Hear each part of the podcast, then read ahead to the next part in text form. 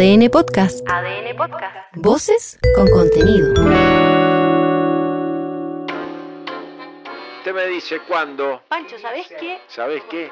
Que vos deberías leer relatos antiguos y hacer un, post, un podcast Un podcast. solo ¿Por qué, Marcela? porque tú, hablas bonito. Hablas bonito, Pancho. Porque vos hablas bonito. Porque vos Porque vos hablas bonito, Pancho. Che, Yo te escucharía. Yo te escucharía en el auto. che está loca. Sí, esta, ¿eh? créeme, Esta- esta créeme, piba. Pancho. Créeme, créeme. Créeme, Pancho. Créeme, Yo créeme. Yo te escucharía. ADN Podcast presenta Cuatro Ojos, un libro que se puede escuchar en un podcast que se puede leer, con Pancho Moat y Marcela Aguilar.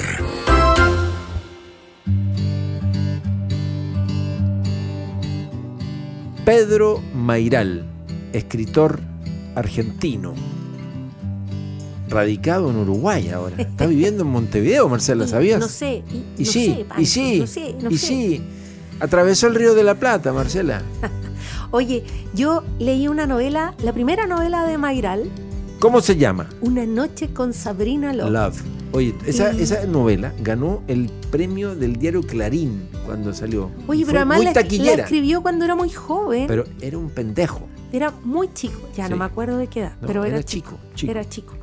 Eh, Tenía es- 28 años. bueno, no tan chico en realidad. no tan chico. Ah, perdón. Sí, ganó no. el premio, que era un premio prestigioso, ganó su luquita, se hizo famoso. Dijeron, aquí está la, la gran promesa joven de la literatura argentina. Y, y- Oye, y es bonita esa novela. Vamos, a ver, Eh, cuéntale, Porque es antigua. es cuéntale a los auditores de Cuatro Ojos. Hay una película. ¿De qué va? Hay ¿De una qué va película una con, noche con, con Cecilia? Roth. Sí, Sí, Roth, que Roth. fue pareja Ah, de, de Fito Fito Páez, Páez. sí, ya. sí, ¿Y sí. de qué va la novela? A ver. Eh, es una, esto que llaman novela de iniciación, novela de formación. Ya. Es un Hay chico, escarceos. es un chico que vive en la provincia, que tiene un trabajo, digámoslo, de mierda. Tal cual, literal. Eh, tiene un trabajo muy, muy aburrido ahí en su pueblo. Su pueblo no, no tiene nada, no tiene ni para conectarse ni a la televisión. Entonces al final se consigue un, un televisor como de segunda mano y termina viendo el programa de eh, eh, esta actriz porno. Sabrina eh, Love. Que, que es un programa así en que ella como que cuenta historias y, ah, y muestra un poquito por aquí y por allá. Y hay un concurso en el programa para pasar una noche con ella. Y que lleva el título a la novela, ¿no? Una noche con Sabrina Love. Y sí, y él gana, Gana gana, el primer premio. Entonces ahí, a partir, ahí se inicia es muy la buena historia. la anécdota, ¿o ¿no? La porque, historia. claro, él, él es un, un adolescente, un chico así muy joven, no tiene un peso, no tiene, no tiene nada para viajar, entonces ni siquiera sabe cómo llegar a Buenos Aires. cómo ¿Fue la rueda de la fortuna la que lo lleva a ganar esa noche con Sabrina Love o hace Oye, algún mérito especial? No, ninguno, ninguno. Ninguno. Pero, La pero, tómbola. pero está bonita esa novela porque, bueno, obviamente que está todo este rollo así más como de la, la fantasía erótica, eh, esto del, del adolescente que como que se quiere iniciar con esta como diosa del sexo, eh, pero, pero también está eh, toda la, la descripción, la construcción de, de la vida en la provincia, de este viaje que hace él por la carretera dedo, conociendo distintos personajes, eh, cuando llega a la capital, lo que le ocurre ahí, la gente con la que se encuentra. Y, mm, y está linda esa historia porque él, es, él tiene una inocencia también. eh, por eso viaja, por eso piensa que va a poder lograrlo, que es una cosa así como muy, muy difícil. Eh, entonces es un personaje como bien querible, aunque es tontorrón y tiene, no sé, pues hace cosas como a ratos como medio inmaduras, absurdas, como cualquier adolescente. A mí me encanta Pedro Mairal como escritor, me encantan sus novelas. Hay una novela suya que a lo mejor tú también la leíste. La Uruguaya. La Uruguaya, que es muy entretenida. Es muy divertida. Y también, además es divertida, tiene humor, desmonta esta idea tan instalada de que en Uruguay son todos buenas personas, son correctos. No, ah, puede haber uruguayas ah, que te trampeen mal, eh, ¿no es cierto? Eh, y, y eso la, la convierte en una novela muy, muy grácil, tiene, tiene mucha gracia. eh, es ligera, pero al mismo tiempo, literariamente hablando, está muy bien construida. Es un placer, un placer. Y como cronista, como cronista, Pedro Mairal tiene un par de volúmenes publicados. Hay uno que se llama El Subrayador, que en Chile lo publicó Laurel. Sí, que tiene ahora una eh, y nueva que tiene una edición. nueva Mm. edición. Eh, y luego la UDP también publicó eh, Maniobras de Evasión, Sí. que también es una colección de, de crónicas, de mini ensayo, de los temas más diversos. Y, hay uno en particular que lo estuvimos mirando ahora en internet, si es que estaba, que se llama El culo de, una arquitecta o de la arquitecta, no, recuerdo, que es como un elogio, ¿no es cierto? Eh, pero que de verdad es una pieza maestra en términos de estilo. Eh, demasiado graciosa, demasiado divertida. Probablemente eh, para muchas lectoras podía ser sujeto de molestia. Pero me parece que el, el ejercicio de escritura que hay en Mairal es la invitación que yo hago. Revisen esa, esa crónica. Texto de Pedro Mairal que está en la, en la solapa, en una de las solapas de un volumen que no está circulando en Chile, pero que reúne varias de las crónicas del subrayador. El libro se llama Esta historia ya no está disponible, que es el título de una de las crónicas, lo publicó MC, circula en Argentina, en Uruguay. Dice Pedro Mairal, soy muy histérico escribiendo, te lo cuento pero no te lo cuento, fue así pero no fue así, soy yo pero no soy yo, esto no es una pipa, esto no es una historia, esta no es una vida, esto no es un libro, me escondo, me muestro, me niego, me declaro, miento, me confieso, escribo con mi experiencia y con la periferia de mi experiencia, es bonito como dice eso, ¿no? Lo que me pasó y también lo que casi me pasó, lo que me hubiera gustado que me pasara, lo que tenía miedo de que me pasara, mis pesadillas, mis deseos, todos los destinos paralelos, los caminos no tomados, los trenes que se me fueron. Bonito, bonito fragmento, ¿no? Mairal es como. eh, es, es un representante de una generación joven argentina. Sí, Yo creo que nació por el ahí- 70, tiene Eh, ya poco más de 50 años. Sí, un poquito más. Es músico, ha escrito en prensa también. eh, es como contemporáneo de Fabián Casas. Sí. Tiene, es como de esa generación. El, el premio en Clarín lo ganó, lo ganó como el 98, Sí. o sea, hace ya 25 años. Eh, Y estuvo harto rato sin como, como un poco eclipsado por, por ese mismo premio, ¿no? Así como quizás hasta un poco abrumado por eh, lo que se le podía venir encima. Y, y tiene también, yo creo, el peso de, de ser como un retratista del- de la masculinidad ¿Sí? argentina, Sí. digamos. Bueno, Eh, el texto ese del culo tiene mucho que ver con eso, ¿no? Y bueno, Una noche con Sabrina Love también retrata una, Y una la- edad, una, y una la edad de... uruguaya también la- se mete, la uruguaya sí, también y- se mete, ¿o Y no? la uruguaya, claro, también me, me pasó con ese libro que, eh, claro, es un retrato como de, de cómo el hombre del, de la de por ahí de los 40 Sí, tal cual. entra en, En crisis, crisis, en en crisis con su pareja, en crisis Exacto, matrimonial. cabros Las- chicos. Claro, las cosas ya no, eh, no, no, no son, no fluyen, Ajá. sino que tienen que estar todo el rato poniéndose Ajá. de acuerdo, como ya quién lleva a los niños, quién se encarga de esto, quién se encarga de lo otro, como puras obligaciones, como puras eh, conversaciones logísticas, así, Así como tú, tú, tú aquí, yo acá, y tú el lunes, yo el martes, y etcétera. Una Eh, lata, una lata. una lata, una lata para, para cualquiera. eh, pero claro, él, él ahí, en, en medio de esa crisis, encuentra un respiro, conoce a una mujer y se imagina, Claro, se imagina claro. una posibilidad. Fantasea. Fantasea con, Tiene con que esa cruzar el otra río vida. de la Plata. Se Y le queda tan cerca. Claro, se inventa una historia que tiene que ver con las platas, ¿no es cierto? Con la, con la economía familiar. Se inventa una obligación de, una obligación de Eh, viajar, claro. Exacto.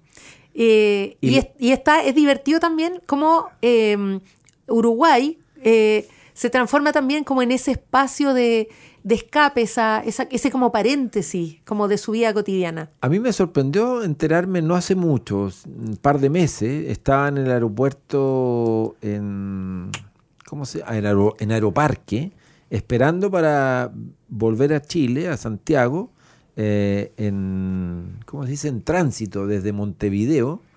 Y me puse a leer, eh, esta historia ya no está disponible, el, volumen de crónicas de, de Mairal, y de pronto estaba fascinado, tenía que hacer una espera muy larga, eh, de varias horas, llevaba varias crónicas ya leídas, lo estaba disfrutando mucho y le mandé un correo. Tenía un correo porque aquí en Entre Líneas, en la radio ADN, lo habíamos entrevistado hace muchos años. Y tenía ese correo y le escribí. Y le dije, oh, pa, pa, pa", y me sorprendió saber que estaba radicado en Montevideo. Es decir, ah, en la ciudad donde viaja el protagonista de, de- de La Uruguaya. Es divertido, como que se instaló en su sueño. claro, es decir, en ese... o en el ese- sueño de su personaje. Exacto, en ese espacio. Así que espero que en algún viaje futuro a Montevideo poder tener la posibilidad de tomar un café eh, en algún bar de la ciudad. Hay una crónica, si ustedes me permiten, que se llama El Subrayador, que es la que le da el título a este volumen de, de crónicas que publicó Laurel en Chile, que la quisiera leer. Nunca hemos leído acá en Cuatro Ojos, Marcelo, un texto así como completo de dos páginas y fracción.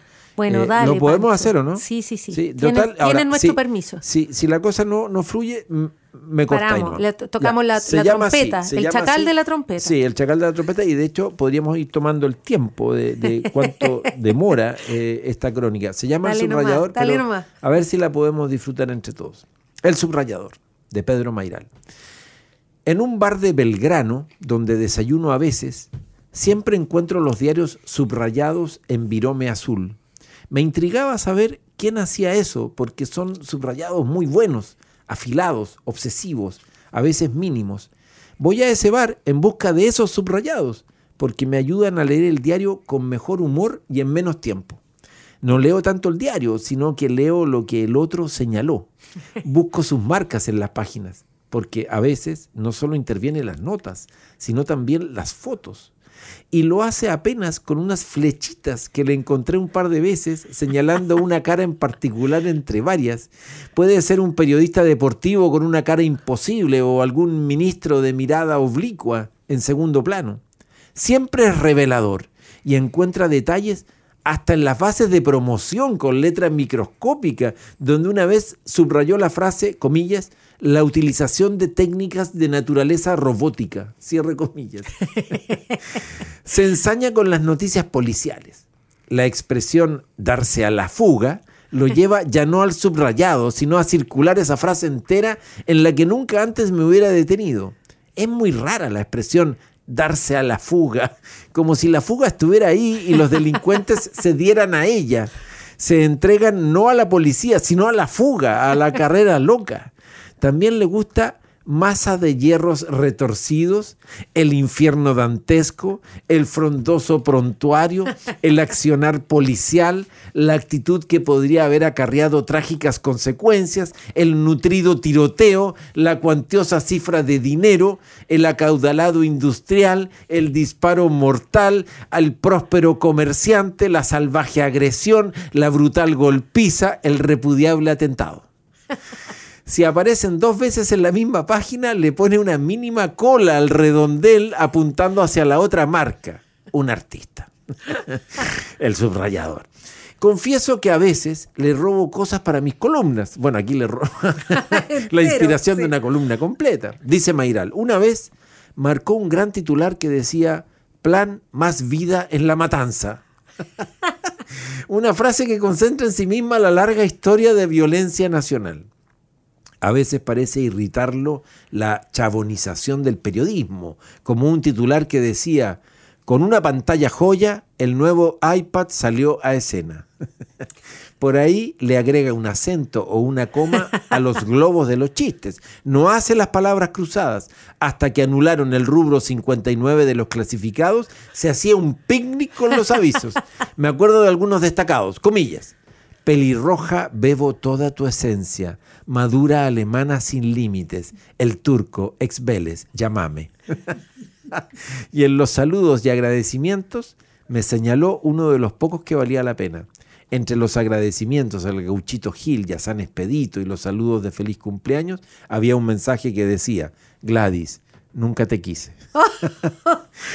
A veces interviene en la sección deportes. Le gusta marcar el un cuando los periodistas dicen con un River que jugó de fondo, un Boca irreconocible, un Racing que parece distraído. Y también no encontró el gol, el gol se le niega, el anhelo de quebrar la valla. Frases así que adornan las páginas. También es perceptivo con las sutilezas de los sociolectos.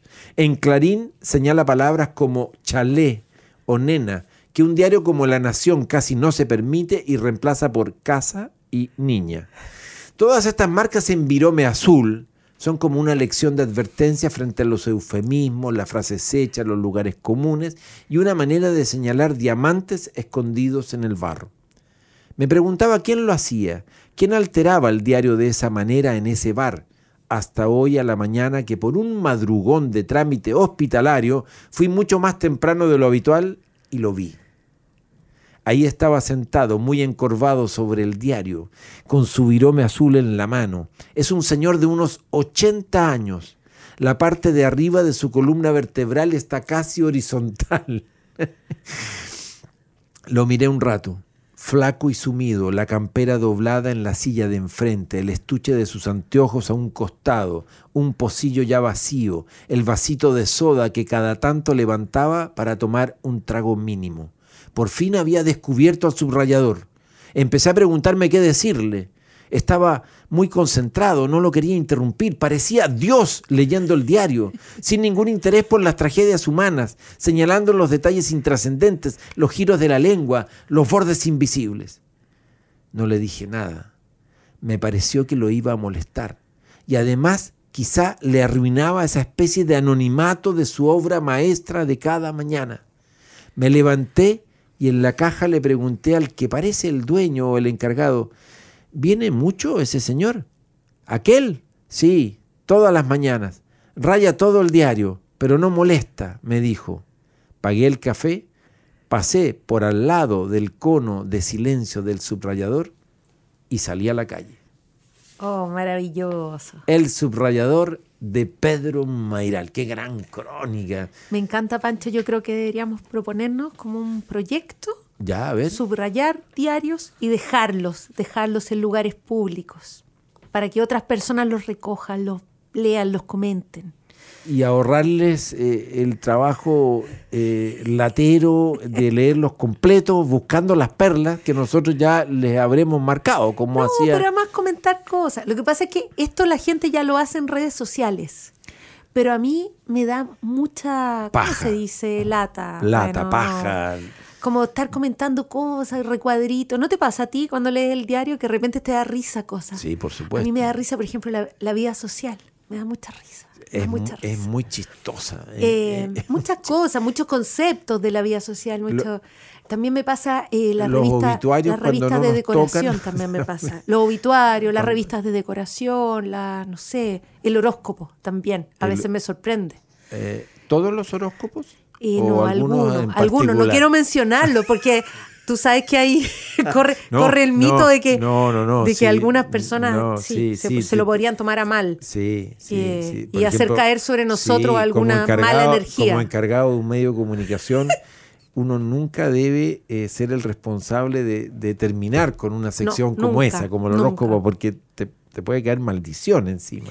Pero sí, yo de hecho lo- lo- los horóscopos también, como que uno dice, pero ¿por qué esta semana me va tan bien, la semana pasada me iba tan mal? ¿Qué, qué cambió? ¿Qué, cómo, ¿Cómo puedo lograr este cambio tan brusco de, de- de- en mis actitudes, como de una semana a otra? Yo de repente leyendo este texto, por ejemplo, el subrayador, a propósito de, los mecanismos literarios que hay en, en- en este caso en la, en la prosa, en la escritura de, de Mairán, creo que probablemente debe haber descubierto en este café de Belgrano algunos diarios marcados y entonces construyó esta ficción magnífica. Es precioso. Es preciosa. sí. Es decir, da lo mismo si este viejo de 80 años en realidad existe y va todos los días y, ay, y no molesta, como dice el dueño. ¿ah? Pero el hecho de construir esa figura y además de, de adjudicarle todas esas características, esos rasgos medios neuróticos, eh, del modo como lee, como marca, que subraya los globitos, las vinculaciones, me parece eh, una fantástica fantasía también. Eh, yo recuerdo que en la época de Marcela, no sé si a ti te alcanzó a tocar también en la revista El Domingo en Viaje del Mercurio, que también fuiste editora, eh, había un señor que mandaba cartas sistemáticamente y que tenía un seudónimo. Eh, y había otro que no tenía seudónimo y que también mandaba cartas ¿Isidoro sistemáticamente. No, no, Isidoro Lois, no, a mí no me tocó. No recuerdo en este caso los nombres, no es que no quiera nombrarla, es que no me acuerdo los nombres y apellidos. eh, de ambos, pero dos lectores que de verdad, Marcela, comentaban el, el crucigrama, eh, la dificultad que habían tenido, las palabras que más le habían costado, eh, varios de los artículos de cada una, pero esto era sistemático, es decir, no había revista sobre la cual ellos no pasaran revista para dar su punto y reforzar aquellas cosas que le parecían destacadas y probablemente en algún caso también deslizar alguna crítica sobre falta de profundidad o, ah, o- falta de precisión en algunas materias. Tal vez esos señores debieron haberse conformado con subrayar el diario, simplemente, ¿no? O no, yo encuentro que yo fantaseé mucho con algo parecido a lo que hizo Mayral con el subrayador, que era convertirlo en personaje de alguna historia, pero después dije, uy, después se enteran que uno hizo esto y que usó estos materiales y por ahí se, se incomodan o se, o se molestan. Bueno, Mayral tiene una otra gracia, creo yo, que es que él toma eh, imágenes, situaciones de, de la vida cotidiana, también de su propia experiencia, y como dices tú, las, las va transformando en historias, en ficciones, en crónicas que uno no sabe si son ficciones o no, tampoco importa tanto para efectos de lo que él hace. Eh, pero son súper reconocibles, son personajes muy, muy cotidianos, muy cercanos, muy reconocibles. Hay otra crónica suya que se llama Sin Hermano. Aquí la tengo, Panchito. Ah, y donde habla a propósito de, de que no tenía un hermano varón. ¿ah? Eh, Sí, y tiene, fíjate, y- mira, tiene un párrafo bonito Dale. que dice, me pregunto si tener un hermano me habría curado de mi vocación melancólica. Patear la pelota en la cancha y que nadie me la devolviera, ¿definió mi personalidad? Esa patada tenía que ser juego y en cambio se volvía pregunta metafísica, metáfora de soledad. La pelota que arrojé una mañana en el parque todavía no ha tocado el suelo, dice Dylan Thomas. La vida entera está con uno. El niño que fuimos nos llega a la cintura, nos acompaña. Somos él, mínimos, parados junto al adulto extraño que terminamos siendo. La pelota sigue en el aire. Fíjate que al final de esta misma crónica que está leyendo Marcela, dice, el gran juego de la literatura vino a rescatarme como un vendaval, rodeando a ese chico en la cancha de fútbol que corría sobre el rocío y pateaba lejos la pelota. No estoy seguro de que sea cierta esta teoría. ¿La literatura como un hermano? Las explicaciones de por qué alguien escribe pueden ser infinitas y todas igualmente ciertas o erradas. Además, a partir de mi imagen de niño triste parado en el escenario vacío del césped inglés, puedo construir casi cualquier cosa.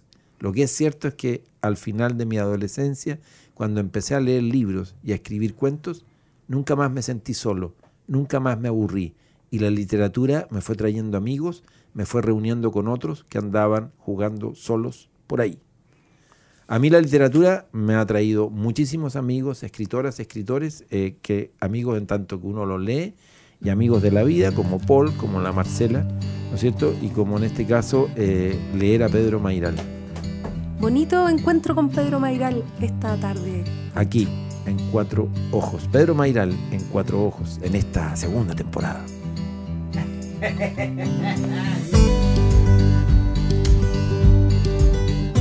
ADN Podcast presentó Cuatro Ojos. Libros que se hacen escuchar en un podcast que se puede leer. Con Pancho Moat y Marcela Aguilar.